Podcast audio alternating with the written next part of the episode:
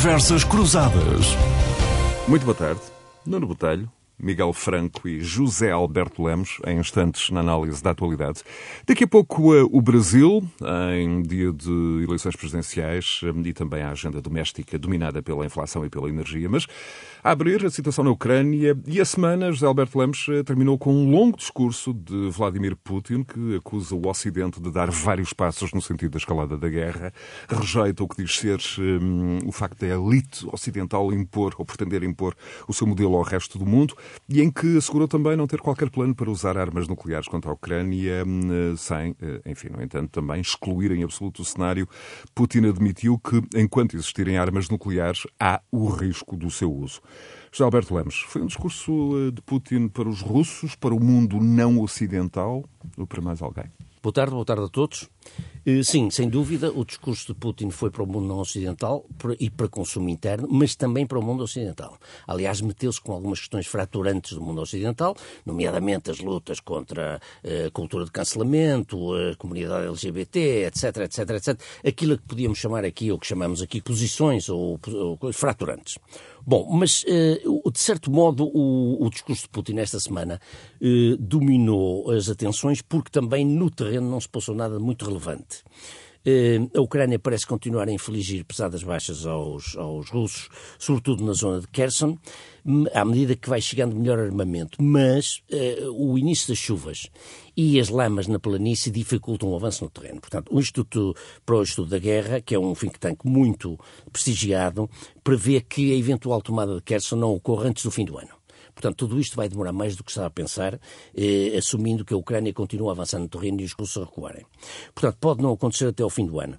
Os russos parecem ter agora como maior preocupação ocupar casas de ucranianos, expulsando-os, para se abrigarem do inverno que vem aí. Portanto, as tropas que estão a ocupar as zonas, eh, enfim, aquelas quatro províncias que eles anexaram, eh, estão agora a tentar acobertar-se em apartamentos, expulsando as pessoas da forma mais cruel possível.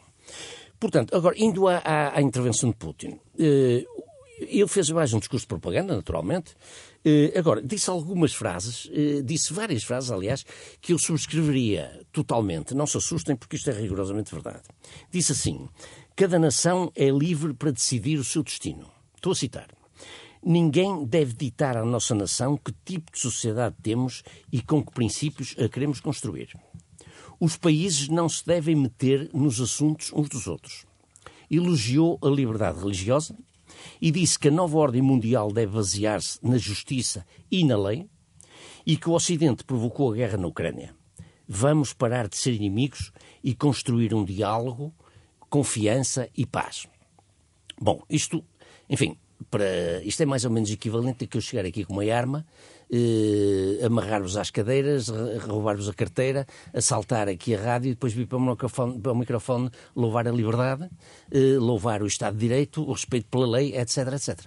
Portanto, a mesma pessoa que fez isto no mundo, não é verdade, está a reafirmar aqui princípios que ele próprio viola todos os dias. Isto chega, digamos, é, digamos, é um pouco para mostrar o grau de cinismo. Preocupou-te tipo de... o facto de ele ter insistido eh, que está preparado para uma longa guerra, como bem sublinhas, quase de civilizacional que o Ocidente está dividido. Ele insistiu muito, um, isto de resto, a semana passada, aqui com o Nuno Garopa uh, e com o Nuno Botelho, um, falamos das, das, próximas eleições de 8 de novembro, as eleições intercalares nos Estados Unidos. Um, sabemos que Putin parece estar a apostar também em quem apoia Trump, também agora há uma ala esquerdista do Partido Democrata, hum, enfim, hum, de que se filtrou uh, uma, uma, uma carta uh, esta semana. Portanto, há aqui também um compasso de espera de Putin no sentido de apelar um certo, uh, uma certa divisão do Ocidente. Sim, claro, ele está a jogar nisso desde o início, não é? Portanto, convém sublinhar que estamos no oitavo mês de guerra, atingimos esta semana o oitavo mês de guerra, e que todos os indícios, todos os sinais de divisão no Ocidente são importantes para ele, porque é nisso que ele aposta. Não só no inverno, portanto, o inverno para ainda uh, tornar a opinião pública europeia mais contra as sanções e, portanto, a divisão é óbvia e, portanto, toda essa aposta é fundamental. No entanto... E aí a questão energética parece e aí ser a questão energética central. é vital. No entanto, em relação à questão energética, neste momento os sinais não são negativos, até pelo contrário. Vamos lá ver.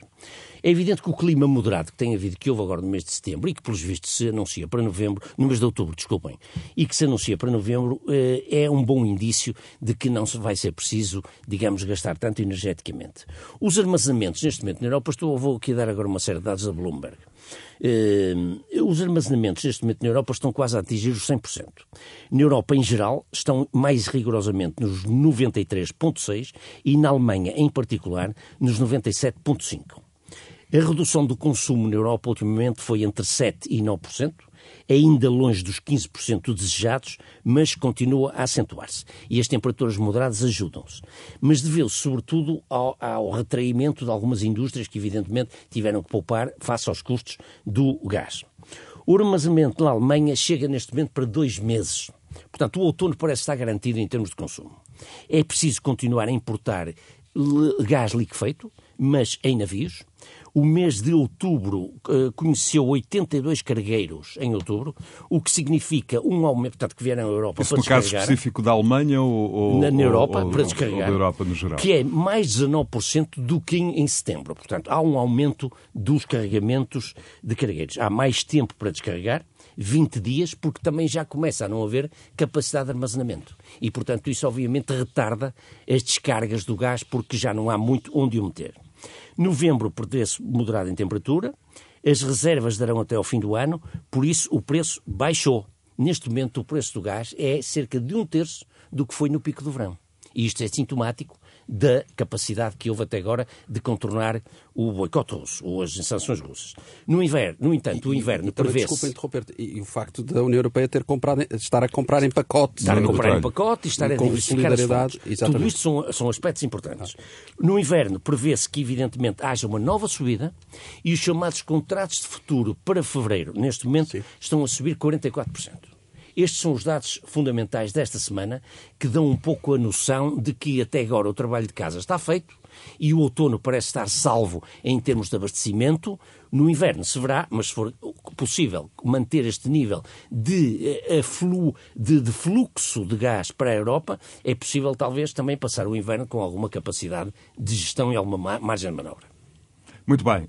Hum, Miguel, Miguel Franco, bem-vindo. Uh, um gosto tê-lo aqui de novo. Um, como ouvimos um, a cada semana que passa, enfim, somam-se os sinais um, de que a guerra não será propriamente curta. Uh, são inúmeras as incertezas de quem possa ceder primeiro no, no, no campo de batalha. Hum, há aquela questão uh, quase clássica, como é que a Rússia vai responder se estiver a ser claramente derrotada, inequivocamente derrotada.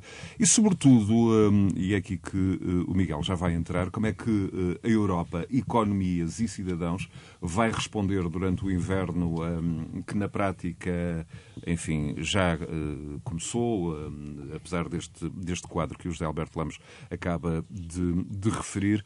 E nesse aspecto, a questão energética com a Alemanha, motor económico um, uh, à cabeça, é uh, chave é absolutamente chave. Como é que, como é que olha para a possibilidade do motor eh, económico da Europa um, ir emitindo, um, enfim, sinais de que não vai propriamente eh, parar, embora possa reduzir a velocidade a que estávamos todos habituados no continente europeu?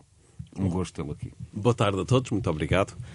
Hum, Esta questão da, da energia, e começando, começando talvez por esse aspecto, eh, na Alemanha, enfim, criou. A Alemanha foi ela própria o criador deste problema eh, que estamos a viver atualmente na Europa, fruto da, eh, do desinvestimento que resolveram fazer na energia atómica, a dado momento. E, portanto, a aposta nas energias renováveis, contudo, enfim, como todos nós sabemos, as, as energias renováveis são intermitentes. Há aqui um problema, naturalmente, de alimentação em determinadas alturas do dia ou, ou da noite, e isso levou a que, a que houvesse um desequilíbrio. A Alemanha, enfim, durante os últimos 20 anos, apostou numa fonte de energia barata, o gás, que comprava simpaticamente uh, à, à Rússia. Como sabemos, foram construídos dois pipelines, o Nord Stream 1 e agora mais recentemente o Nord Stream 2, que não chegou a sequer a entrar em, em funcionamento, E segundo para estudos, garantir... parece que ficou eh, inutilizado. Esse ficou inutilizado agora com, com os atentados.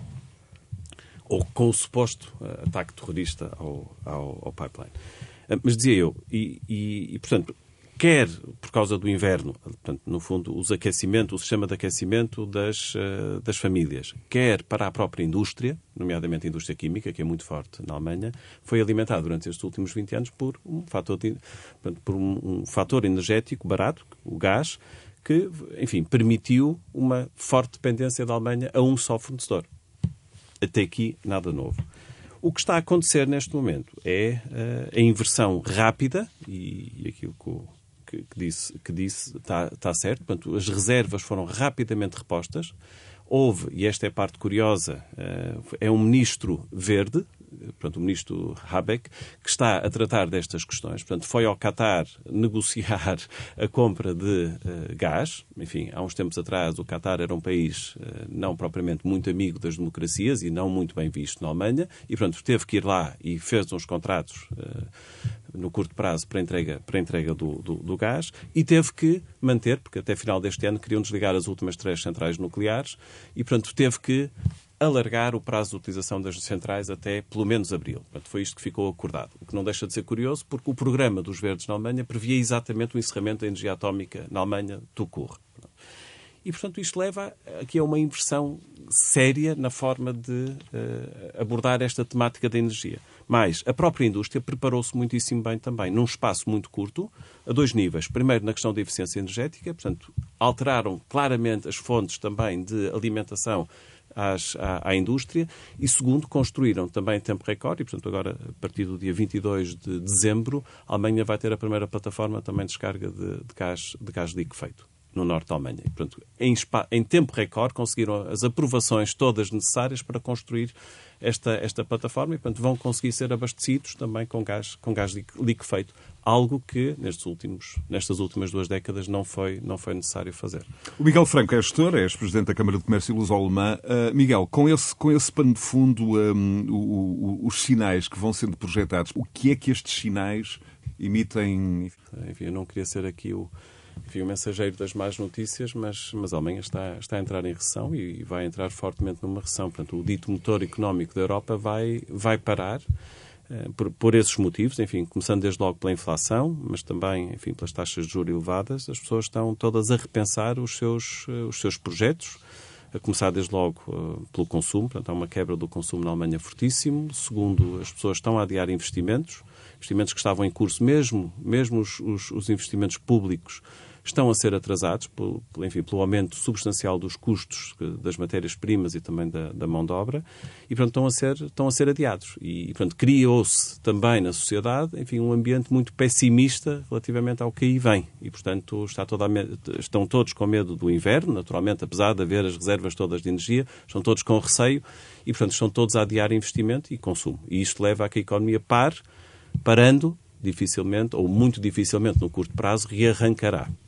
Nuno Botalho, bem-vindo. Um, temos em Portugal uma projeção avançada no final da semana, na última sexta-feira, que coloca a inflação nos dois eh, dígitos. É uma projeção ainda um, a ser confirmada. Portanto, claramente acima dos 7% previstos pelo uh, Governo, 10,2% em outubro. Temos a confiança eh, dos consumidores eh, em mínimos, comparável mesmo à do início da pandemia, justamente.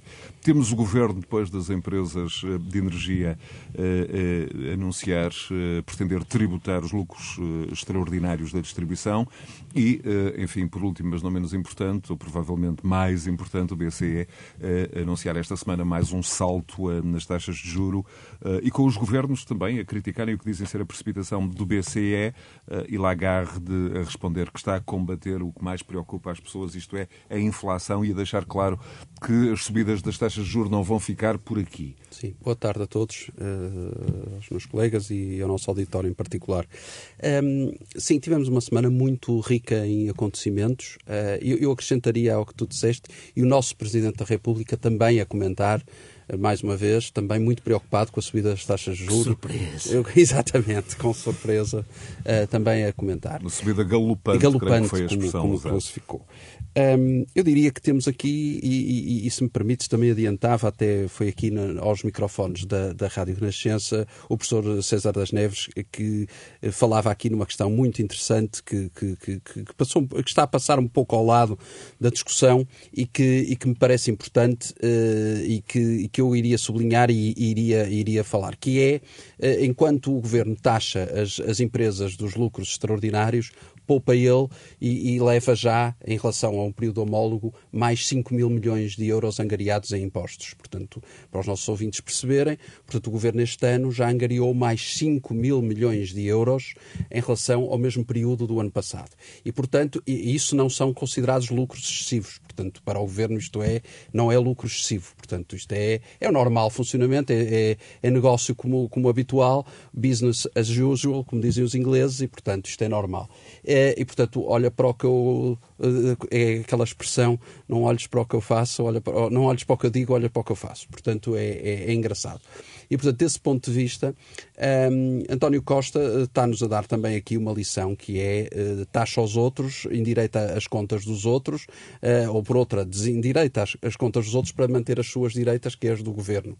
E, portanto, uh, também é algo, é um sinal, a meu ver, também errado. e é um perfeito disparate, no meu entender, ir taxar os lucros excessivos das empresas. As empresas existem para dar lucro, as empresas existem para reinvestir esses lucros, as empresas têm no feito, é evidente que também distribuem dividendos, é lógico, é para isso que as pessoas arriscam, é para isso que as pessoas investem, é para isso que também durante anos, anos não têm lucros. Uh, veja-se os bancos que não tiveram lucros durante tanto tempo, veja-se uh, outras empresas que também tiveram dificuldades e, portanto, eu acho que isso não é a solução. Acho que o Governo tinha outras formas e basta olhar aos, aos valores dos impostos angariados para perceber que havia outras formas de solucionar o problema.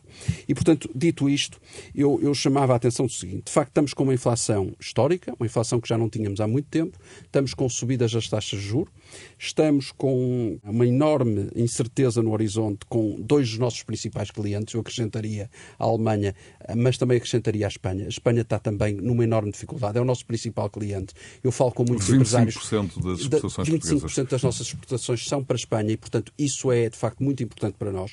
Eh, se Espanha também começa a travar, como está a travar, e está com sinais muito preocupantes, inclusive é também dados também muito preocupantes no que à pobreza dizem respeito, que nós discutimos a semana passada aqui em Portugal e que são também números muito preocupantes em Portugal, mas em Espanha também. E, portanto, Espanha está a travar muito e, portanto, desse ponto de vista, eu acho que nós temos também aqui um problema. Há também imensas incertezas quanto ao PRR, que não arranca e, portanto, nós também aí estamos e as empresas portuguesas estão a ter imensa dificuldade porque o PRR não arranca, não há investimento e, portanto, nós estamos com imensa dificuldade. Eu, na semana em que é aprovado o Orçamento de Estado, em que é prevista uma inflação de 4%, nessa mesma semana temos uma inflação de 10,2%.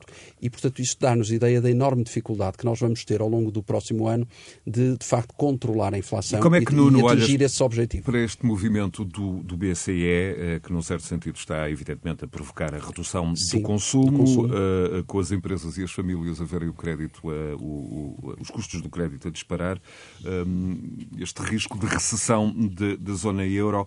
Há aqui uh, o risco de termos os governos e os bancos centrais em, em, em, sentido contrário? Vamos ter necessariamente isso. Isto já está a acontecer na Europa. Ou seja, há, várias Central, capitais há várias europeias, capitais europeias a já estão a fazer isso. apoios estão ao a fazer, investimento das empresas, a fazer medidas contracíclicas, no fundo. Ou seja, estão a injetar dinheiro ao mesmo tempo que o BCE está a aumentar a, a, as taxas de juros.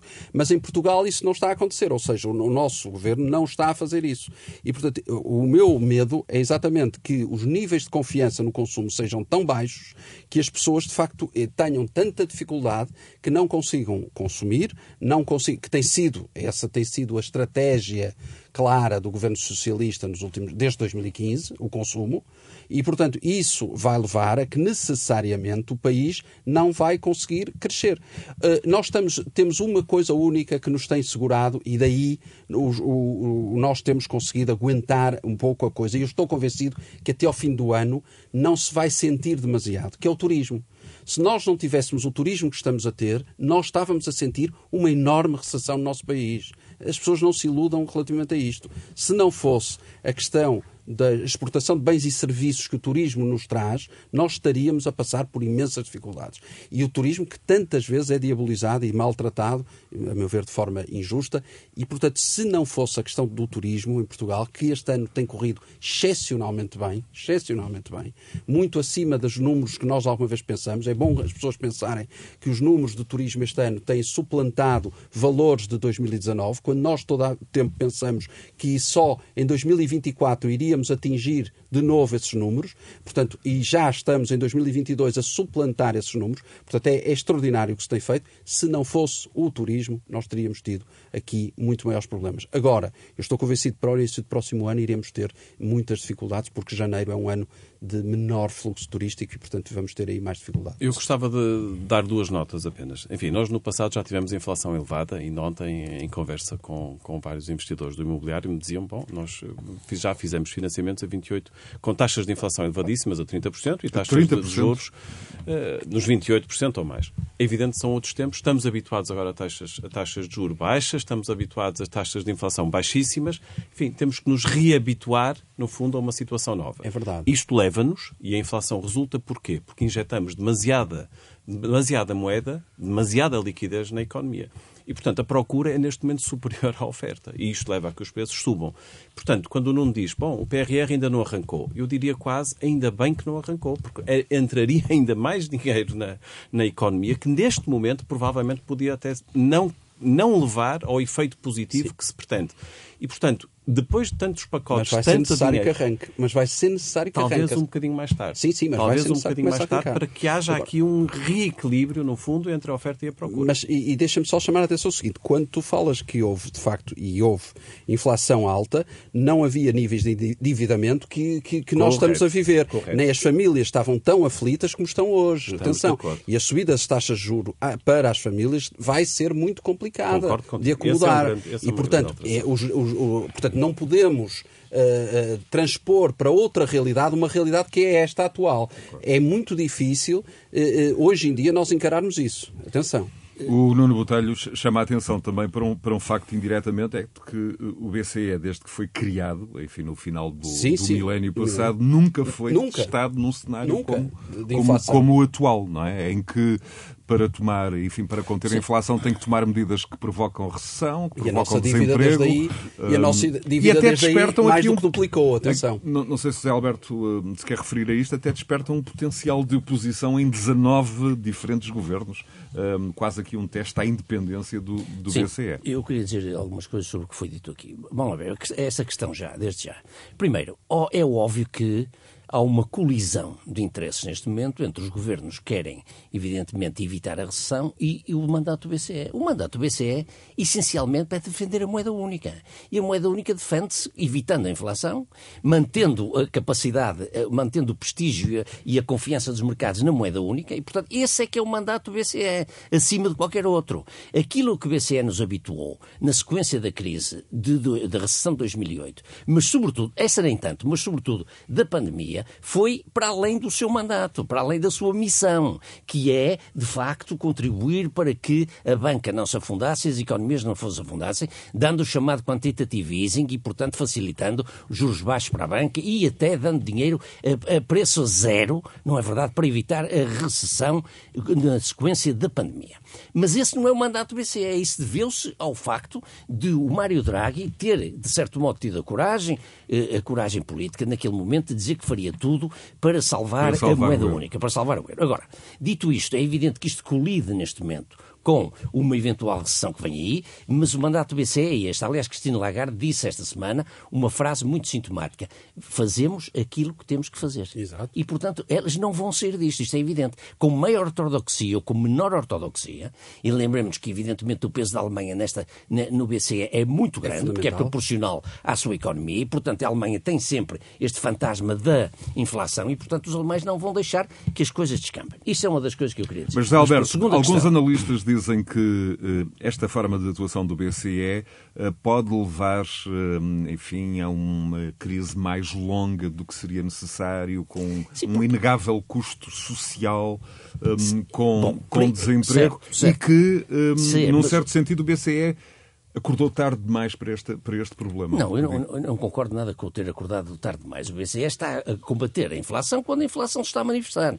Agora, a questão da recessão ou da evento, e da crise que está aí à porta, evidentemente, isso compete aos governos inventar mecanismos, não é verdade, de Sim. compensação de, de, das desgraças que vêm aí, nomeadamente apoiar medidas, as pessoas as com menos capacidade, e as, claro. as pessoas com menos capacidade económica e as empresas. E era isso que eu estava a dizer. Evitar, foi isso claro. que o Nuno o explicitou há bocado. E, portanto, nessa matéria, nós já discutimos aqui o pacote que este governo fez em relação à população em geral, de que eu discordei frontalmente, nomeadamente, ainda esta semana soube que houve pessoas com visto gold É que receberam 125 Exatamente. euros. Nós aqui comentamos tu- que era Comentamos isto, isto é absurdo. claro, claro. Há muita gente que recebeu 125 euros e que não precisava. Não precisava, Milhares, é e há muita gente que precisava de receber o dobro, O dobro ou o triplo disso e, e- não e está a não está a receber. receber, é receber. Portanto, os governos, individualmente em cada país, é que têm que fazer frente à, à Claro. crise, independentemente do- da batalha do BCE para diminuir a inflação. Porque, mais tarde ou mais cedo, os governos vão agradecer ao BCE que evite o aumento da inflação. Agora, remetendo para uma coisa ainda relacionada com a inflação, que o Miguel estava a dizer há pouco, e não também, que é isto. A conjuntura era muito diferente quando a inflação andava a 27, 28%. As, as, as, dizia o Nuno que as, as famílias não estavam tão endividadas como estão hoje. Bom, mas naquele tempo vivia-se muito pior, é preciso não esquecer isso. Estamos a falar dos anos 80 em Portugal. Quer dizer, o o- as exigências das pessoas Mas e o grau de descontentamento hoje é muito menor. Mas o É grau de descontentamento hoje e de exigência hoje é, É muito maior, é É, muito maior porque maior. as pessoas se habituaram Estão a Exatamente. Portanto, o Claro, descontentamento para com os governos Claro, europeus claro. é muito maior. Claro. Se eu é? naquela Portanto, altura, se eu claro. naquela altura estava habituado a ficar eventualmente Exato. numa pensão, Exato. entretanto fui-me habituando a ir para hotéis de uma estrela, duas estrelas, e hoje estou em hotéis de cinco estrelas, Exatamente. e agora dizer-me, depois de eu ter provado no fundo o hotel de cinco estrelas, Exato. que tenho que voltar outra vez para a pensão, Pensa. É isto vai criar complicado. aqui... Certo. Cria aqui Bom, bom, dificuldades. e não O- será ou voltar seja, para a são as enormes dificuldades que criam os governos. Claro, que claro. até fazendo um paralelismo com a guerra da, da, da- da Ucrânia, até que ponto é que os europeus estão disponíveis para continuar a pagar essa guerra? Voltamos ao mesmo, não é? Claro. Até fazendo aqui a ponte Claro, para claro. com, Portanto, com a questão. a crise- não é? a crise e, vai sempre, afetar- E sempre naquela lógica que nós temos falado aqui dos governos falarem a verdade a- a- a- aos povos, não é? Justamente. Tens reafirmado essa questão tenho falado nisso semana em quase todos os programas. Que, ou mas seja, mais- não há uma cultura de verdade eh, eh, os- os- em, que, em que, por exemplo, o nosso Primeiro-Ministro parece que tem dificuldade em dizer a verdade e que estamos em guerra, estamos com dificuldades, temos pela frente imensas dificuldades e, e, ao contrário, por exemplo, de Macron, que temos falado nisso, que falou aos franceses com custos enormes e tem tido, ele tem imensas dificuldades, ou não fossem eles franceses, até nos rimos aqui a semana Sim, sim, passada a comentar isso, que já foram para a rua a comentar, às vezes até exigindo coisas que nos parecem até quase excêntricas, mas de facto o grau de descontentamento é muito grande. Agora, o, o grau de descontentamento tem a ver com o nível de conforto das pessoas, as expectativas das pessoas, como é evidente. Ainda esta semana estava a ler uma entrevista de um, de um expert em matéria de geopolítica que dizia que não convém desvalorizar o grau de, de resistência e de resiliência dos ucranianos, que têm gerações e gerações Exato. de pessoas que se habituaram a viver em péssimas condições. Não é? Portanto, isso uh, varia muito conforme as sociedades são não. Mas há uma outra coisa que o Nuno disse ali que eu quero discordar frontalmente, que é o seguinte, que é a história da que é a história da, do taxar ou não taxar eh, as, as, as fortu- eh, enfim, os lucros excessivos das empresas. E eu sou completamente a favor da taxação desses lucros. Há uma coisa aí que tu disseste, citando o, o João César Nos dois setores que estão em causa, a nos- energia e a e- distribuição? Exatamente, exa- absolutamente, sou absolutamente. Porque, para já porque é uma medida europeia, ou melhor, é uma, uma intenção europeia que não tem a ver muito com Só no o caso da posicionamento energia, na político. distribuição, Está não. bem, com o não. posicionamento político dos coisas. Mas, citando João César Neves, que tu citaste e que eu não ouvi, mas dou de barato isso, como é evidente, eh, não é o governo que taxa as pessoas. Quem taxa as, as pessoas, as empresas, é o Estado. Vamos lá ver. E os 5 mil milhões de, que entraram a mais nos cofres não é, uma, é- não é um excesso de tributação por parte do governo. É o resultado da atividade económica. E, portanto, se a Certo, atividade mas económica melhora, disso, se- o, Estado recolhe disso- mais 5 mil milhões de. Ainda bem que recolhe. Certo. Isso significa que a atividade económica melhorou. tira partido da conjuntura. Tira Tira a partir da conjuntura. pronto. Poderia aplicar esse Certo. dinheiro para outra atividade que não. Não, está bem, mas aí é, que afogar. está- é o que estávamos a dizer há pouco, que é esse dinheiro deve ser distribuído por quem necessita. E a pergunta que eu faço é: esse- isso não será lucro excessivo Mas o que eu também? quero dizer. Não, mas é que esses 5 Eu mil milhões. a brincar, espera aí, espera aí, não, mas é que esses 5 mil milhões não são dos lucros excessivos das empresas, são da atividade normal da, da, da economia. Não, Os lucros excessivos das empresas ainda vão ser taxados. Calma.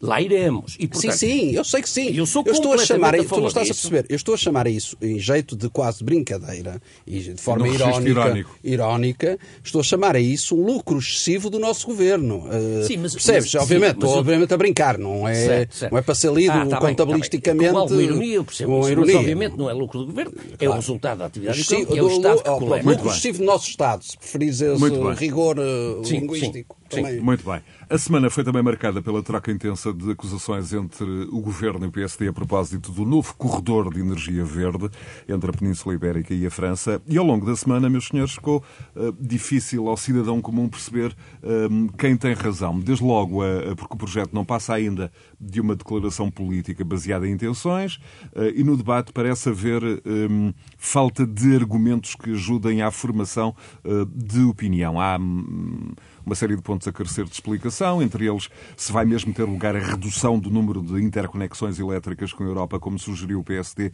o que ameaçaria uh, o potencial uh, do país como exportador de energia renovável.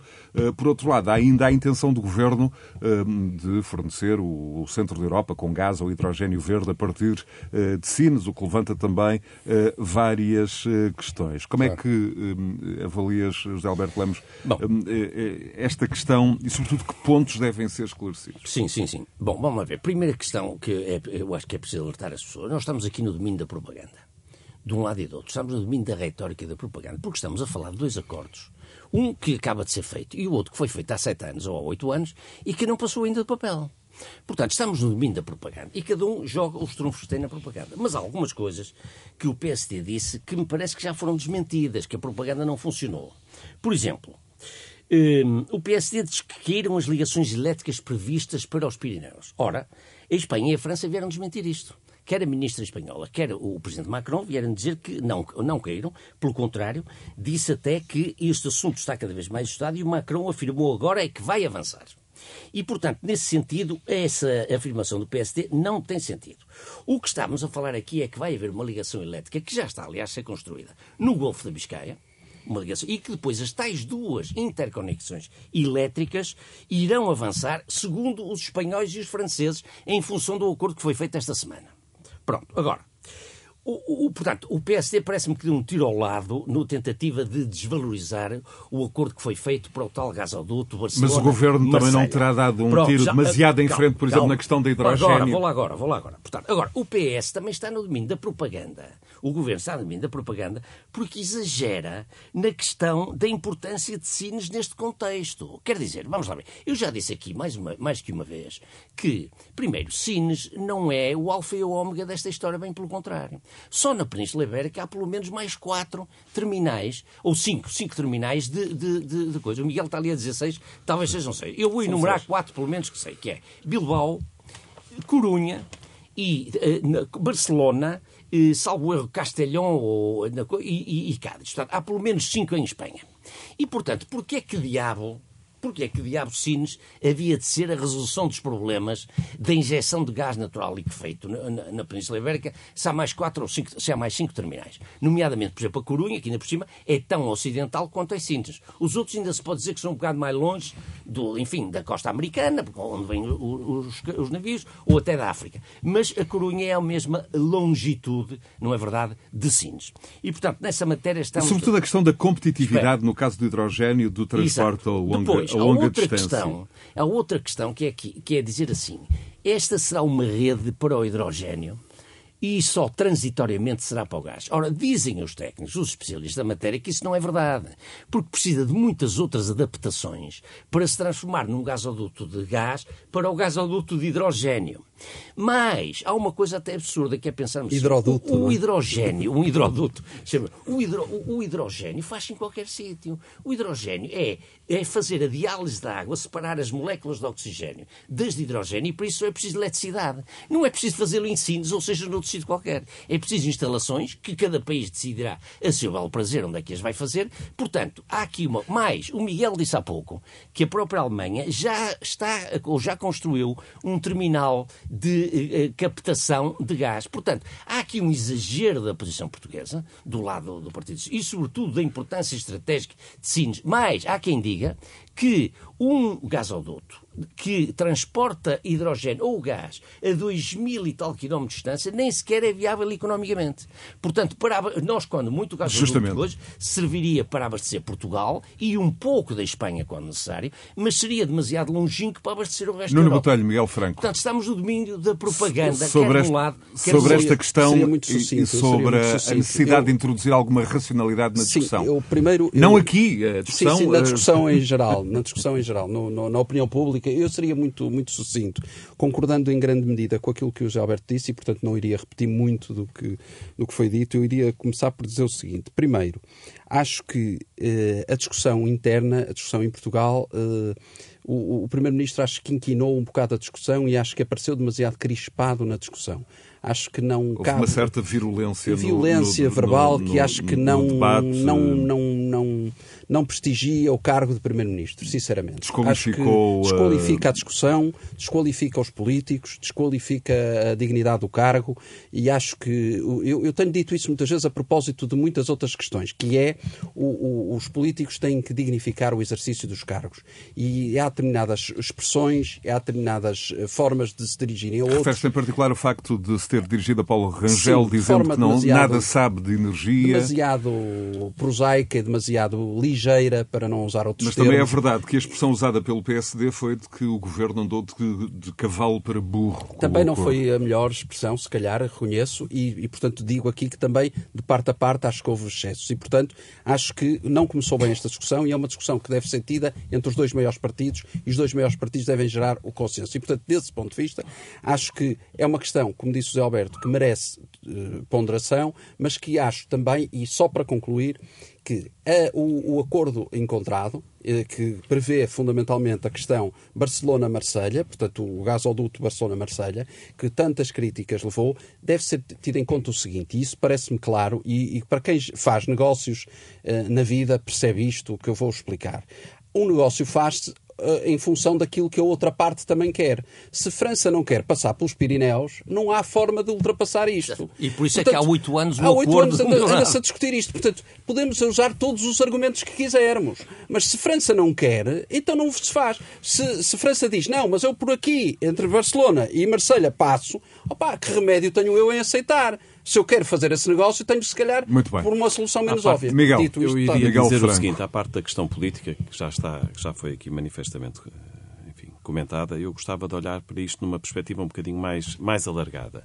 Qual é a política energética da Europa? E começando por aí, o que é que está previsto em termos de redes, o que é que nós queremos enquanto União Europeia nesta matéria. E acho que a coisa devia começar a ser pensada por aí. Estava em cima da mesa a utilização do MidCat, que já hoje existia, era no fundo reforçar, era reforçar essa, essa, essa, esse gasoduto. Bom, não foi possível, porque, como o nome diz, França não quis, Exato, e, portanto, arranjaram, para ninguém perder a face, arranjaram aqui um outro projeto que deverá entrar em funcionamento em 2030, mas ninguém diz quando, como, quanto custa, sim, qual o impacto sim, ambiental. E, portanto, é uma coisa outra vez em abstrato. Ou seja, para não se fazer. E, portanto, claro. fala-se, fala-se, fala-se, e há bocado falavam claro. aqui em dizer a verdade. A pergunta é se estamos a dizer a verdade. E se estamos, no fundo, a trabalhar todos para o mesmo objetivo, que é alimentar e tornar a Europa independente em termos energéticos, ou, se quisermos, se não formos pela, pela, lógica independente, pelo menos temos várias alternativas de abastecimento. Que era essa a lógica. E sim nos poderá entrar como uma alternativa adicional, para além dos seis, ou dos cinco ou dos seis portos que já existem, que já existem em, em Espanha, ser um sétimo aqui na, na Europa. Por isso é que eu digo que estamos no domínio da propaganda, por exemplo. Claro, claramente, claramente. Ainda, ainda. Muito bem. Agora, um olhar para o Brasil. Eh, estamos eh, com eh, as, eleições, as urnas, de resto, já abriram na última hora, na maioria dos estados. Abriram ao meio-dia, hora portuguesa, 8 horas da manhã no Brasil. Segunda volta das presidenciais. Sérgio Costa foi o jornalista da Renascença enviado ao Brasil na cobertura da primeira volta. Sérgio, bem-vindo. Os dados. Boa tarde. Os dados estão lançados. Um, Bolsonaro e Lula disputam a presidência de um país muito polarizado, uh, onde as sondagens, na sua versão mais desfavorável a Lula, uh, ainda assim lhe dão 4 uh, pontos percentuais de vantagem, mas onde, um, enfim, é calculado em 5 milhões o número de eleitores, nesta altura ainda indecisos, um número que parece ir votar numa atitude de escolha do mal menor. É isto que está em causa este domingo? Sim, sem dúvida. Boa tarde uma vez mais. Se olharmos para, para para, a simplicidade dos números, Lula da Silva precisará de 1 milhão e 800 mil votos para garantir a vitória na segunda volta. Uh, e se olharmos para o Isto nível... é, que todos os, os, eleitores que votaram na primeira volta, mais... Mais o 1 milhão e 800 mil, justamente. Mantenham o voto? Mais Mantenham o voto. Se olharmos para o universo dos principais candidatos que ficaram excluídos da segunda volta, uh, Simone Tebet e Ciro Gomes, estamos a falar de cerca de 9 milhões.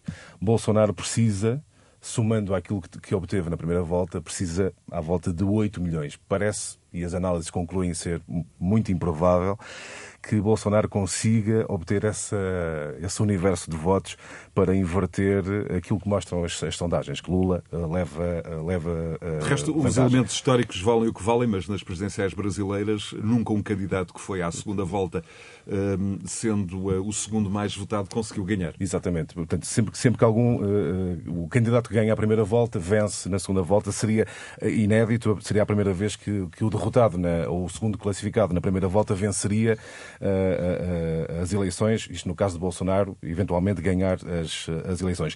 E mesmo que, que os valores de Bolsonaro pequem por defeito, eu creio não haver margem, pelo menos as análises dizem não haver margem para que Bolsonaro consiga dar a volta, até porque Lula mantém vantagem e aumentou a vantagem num estado decisivo que é Minas Gerais e uh, Bolsonaro continua com vantagem em São Paulo e Rio de Janeiro, mas não amplia significativamente a vantagem relativamente à, à primeira volta, a vantagem uh, sobre Lula da Silva.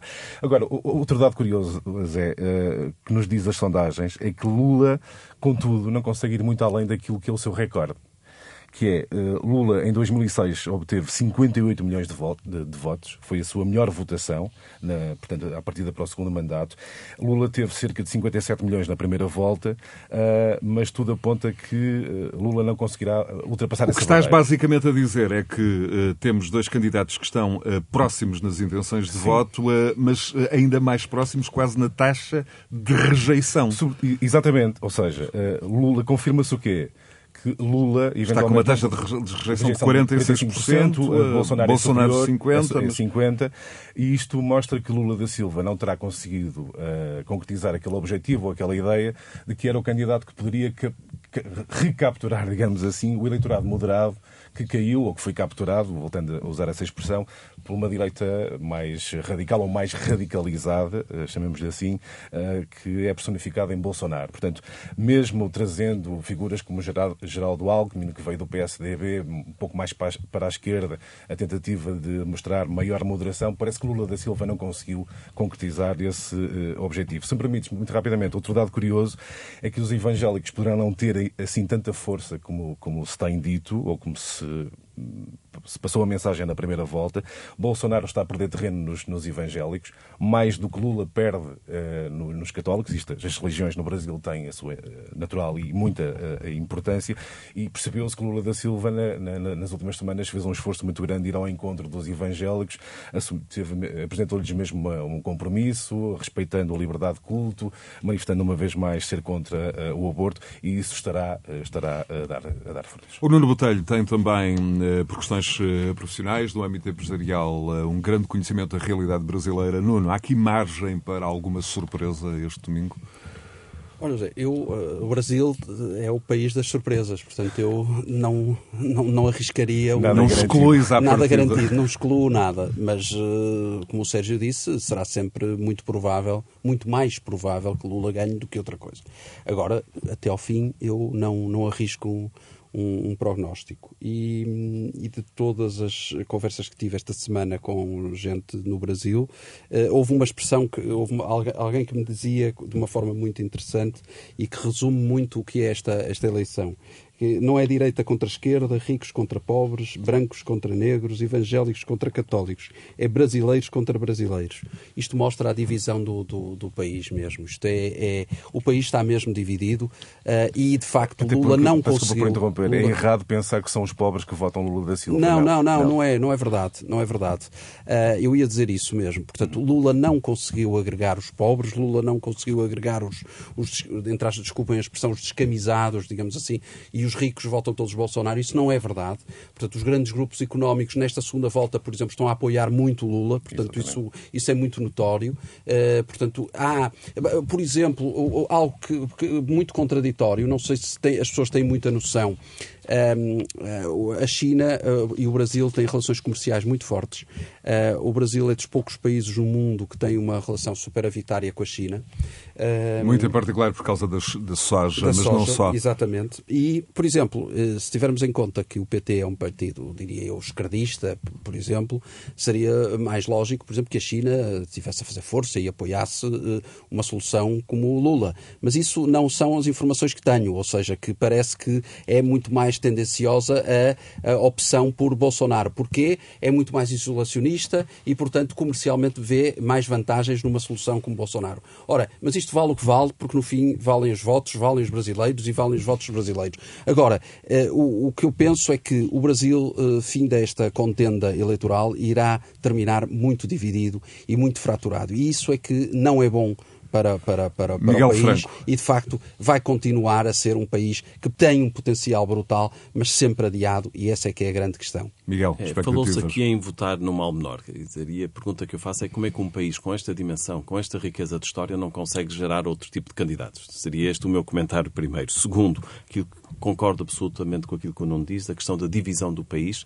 Acho que está a acontecer aquilo que aconteceu também nos Estados Unidos, no tempo de, na era Trump. Sim, sim. E a minha pergunta final é o que é que vai acontecer uh, se Lula ganhar? Uh, Bolsonaro aceitará uh, sim, essa, essa vitória? O que é que vai acontecer? Será como nos Estados Unidos também com Trump? O que é que vai acontecer? Isso, enfim, inquieta-me hum. muito.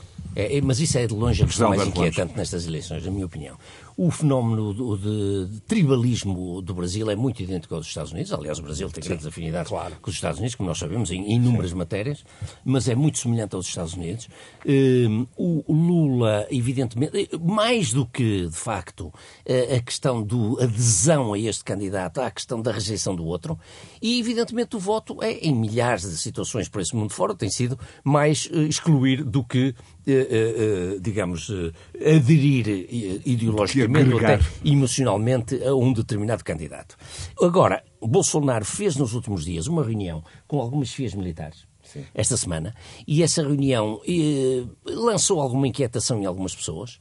Eh, eu estou convencido que não vai haver nenhum movimento militar desse não. género, mesmo que Bolsonaro não. não. queira aceitar os resultados. Não. Mas se houver uma diferença pequena entre os dois candidatos, portanto superior, inferior ao que dizem as últimas sondagens, eh, admito que Bolsonaro tente gerar alguma disrupção no sistema alguma, e lance a dúvida perante milhões de pessoas de que os resultados podem ter sido sérios sérios e possa ficar um bocado na plateia a ver se alguém se mexe eh, para criar alguma agitação.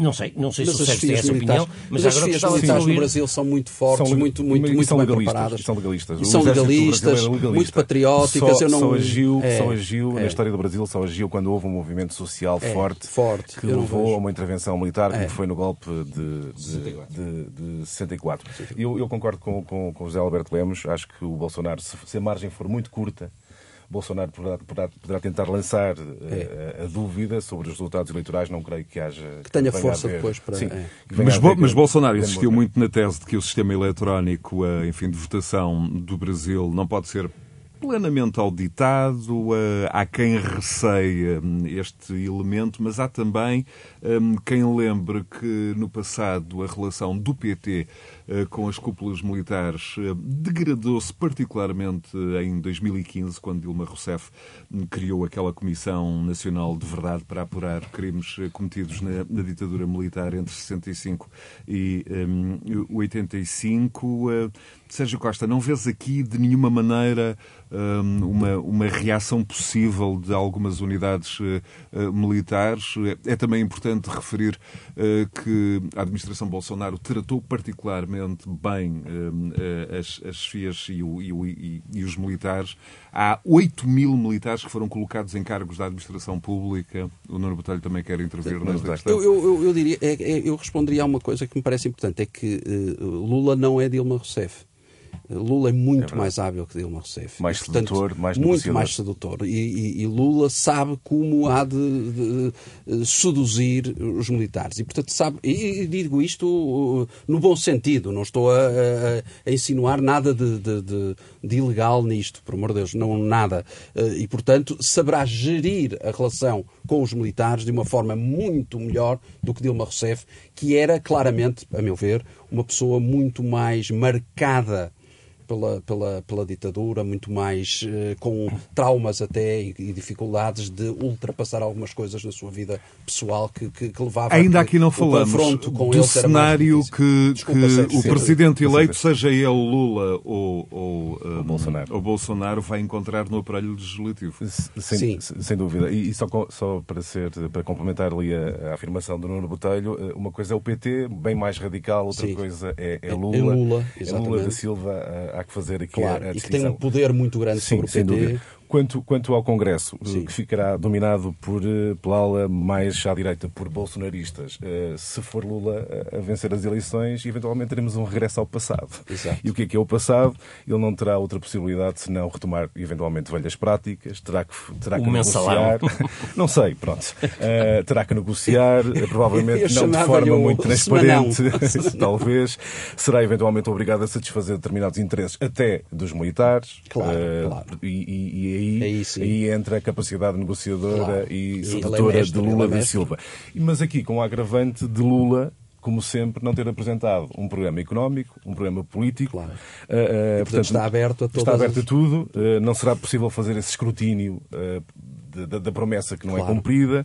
Ah, e, e eu recordo aqui, eh, e, e lembro-me as, as palavras mais usadas por Lula da Silva na campanha foram cuidar, tratar, acarinhar o povo, mas ele nunca explicou como, quando e quanto. Exatamente. Nunca explicou. Portanto, eh, eh, muito provavelmente, seja qual for o cenário, voltaremos a um, a um, Antes de- a um regresso, regressaremos ao passado. Para no- pegar no aqui nas palavras do Sérgio, antes de cuidar, tratar e acarinhar o povo, ele vai ter que cuidar, tratar e acarinhar os deputados que lhe são hostis no, no. Congresso.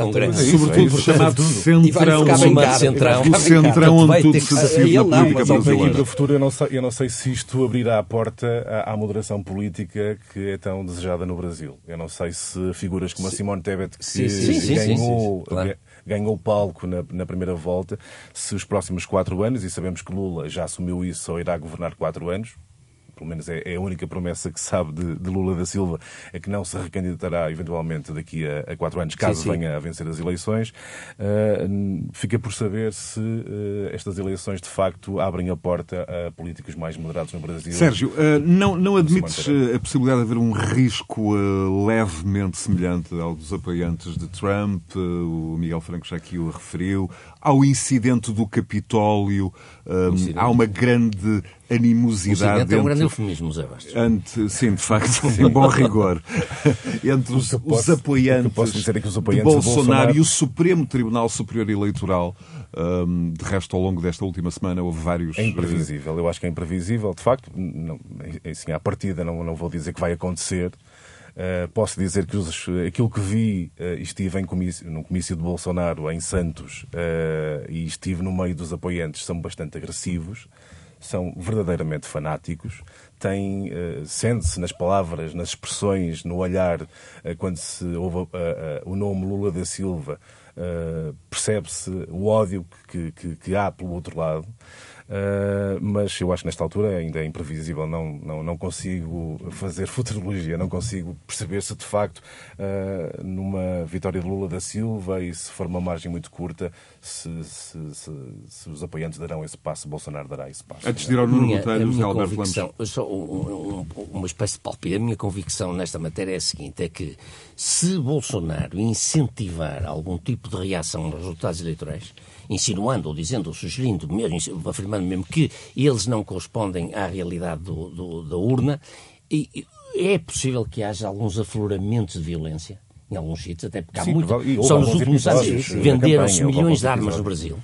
E, portanto, o Brasil começa a, a- a tender para uma situação muito idêntica aos Estados Unidos. Eu lembro só que nos Estados Unidos há mais armas na mão das pessoas do que habitantes. Há cerca de 330 milhões de habitantes e há 400 milhões de armas. Hã? Isto é loucura completa. Portanto, no Brasil pode haver alguns afloramentos de violência, mas eu estou convencido que serão só pontuais e isolados e não uma maneira, digamos, um, algo articulado que pudesse eventualmente reverter eh, o Eventualmente logo a seguir, logo a seguir a- Muito a- bem. a- às eleições. Às eleições. E eu, para terminar, ia de novo ao, ao Nuno Botelho nesta questão eh, económica. Eh, a pandemia fez aumentar a pobreza, eh, mas o momento económico ao longo do ano, eh, há quem defenda, eh, voltou a ser favorável a Bolsonaro, no sentido em que, por exemplo, em setembro foram criados eh, 278 mil novos postos de trabalho, que eh, os primeiros nove meses deste ano eh, colocaram mais de 2 milhões de trabalhadores, enfim, no- com, com os chamados direitos trabalhistas, a carteira de trabalho, que é uma expressão muito usada no Brasil. eh, E Bolsonaro, recentemente também, baixou impostos sobre os combustíveis, antecipou o pagamento de apoios sociais. Há aqui alguma possibilidade de, da atmosfera económica ter aqui um, algum efeito? Na... Eu diria que essa é a única possibilidade de Bolsonaro ainda poder ganhar. E é por isso só que Bolsonaro ainda está no jogo, digamos assim, usando uma expressão brasileira. Uh, porque, de facto, uh, Bolsonaro usou de todos os meios que tinha ao seu alcance para poder disputar esta, esta contenda. E, portanto, de facto, uh, os brasileiros, do ponto de vista económico, estão a viver um bom momento atualmente. A, economia brasileira está bem. não é por questões económicas que uh, Bolsonaro poderá perder as eleições. É mesmo porque, por exemplo, cometeu o erro, a meu ver, de ter desbaratado o, o eleitorado feminino, por exemplo. É, é por erros de, de, de, de, cálculo em determinadas entrevistas, por se manifestar demasiado em determinadas coisas que não deveria ter feito. Portanto, é, eu acho que ele perde por culpa própria, se perder. Se perder, estamos a assumir que aqui se, se perder. Portanto, mas se te, tem ainda a hipótese de ganhar, apesar de tudo, todos os erros que cometeu na campanha, é exatamente porque o ciclo económico é muito favorável. E porque economicamente ele teve, tem de facto um bom ministro da Economia e, e de facto as coisas lhe correram muito bem. E até por isso, se Lula ganhar, vai ter piada, vai ter graça ver o que é que ele vai fazer com o pecúlio que ele lhe deixa, que Bolsonaro lhe deixa, ou seja, a capacidade que ele vai ter de cuidar, de tratar dos brasileiros.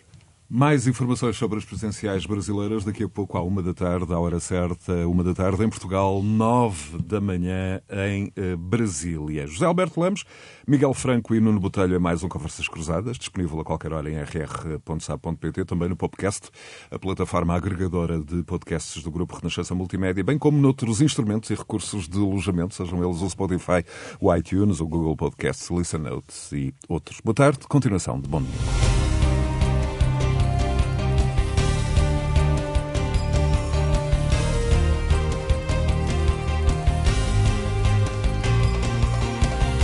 Conversas Cruzadas.